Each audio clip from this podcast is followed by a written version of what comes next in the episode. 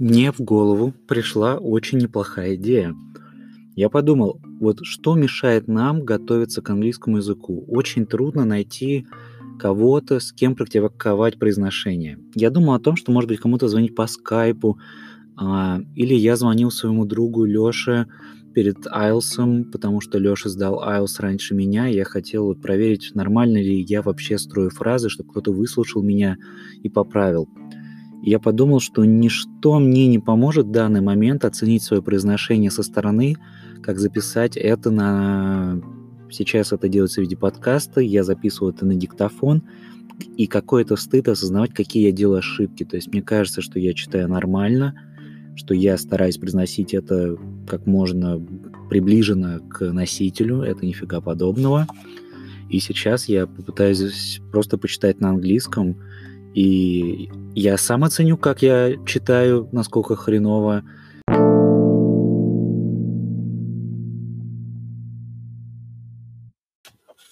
The invitation. By the time Harry arrived in the kitchen, the three Dursleys were already seated around the table. None of them looked up as he entered or sat down.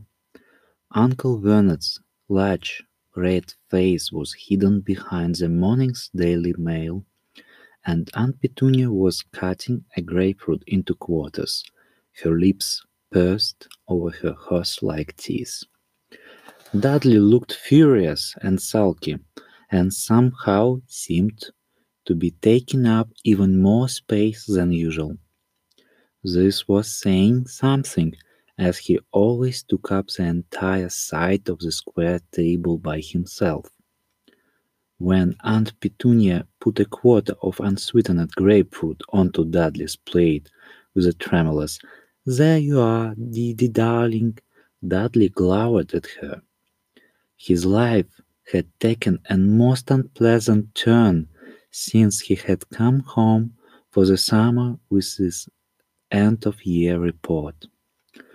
Uncle Vernon and Aunt Petunia had managed to find excuses for his bad marks as usual. Aunt Petunia always insisted that Dudley was a very gifted boy whose teachers didn't understand him, while Uncle Vernon maintained that he didn't want some swarthy little Nancy boy for a son anyway.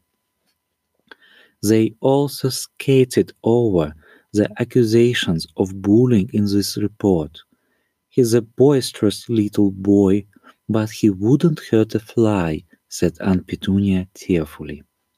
However, at the bottom of the report there were a few well chosen comments from the school nurse, which not even Uncle Vernon and Aunt Petunia could explain away.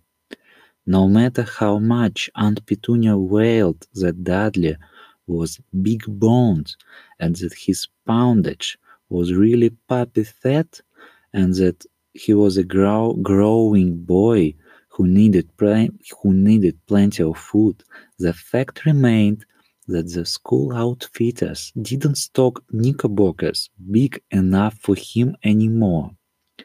The school nurse had been what aunt petunia's eyes so sharp when it came to spotting fingerprints on her gleaming walls, and in observing the comings and goings of the neighbors, simply refused to see that, far from needing extra nourishment, Dudley had reached roughly the size and weight of a young killer whale.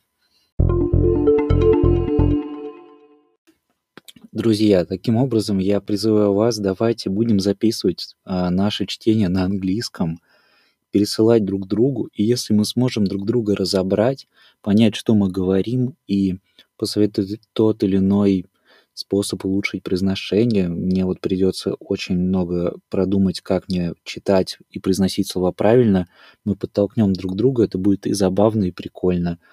А, спасибо большое, что прослушали.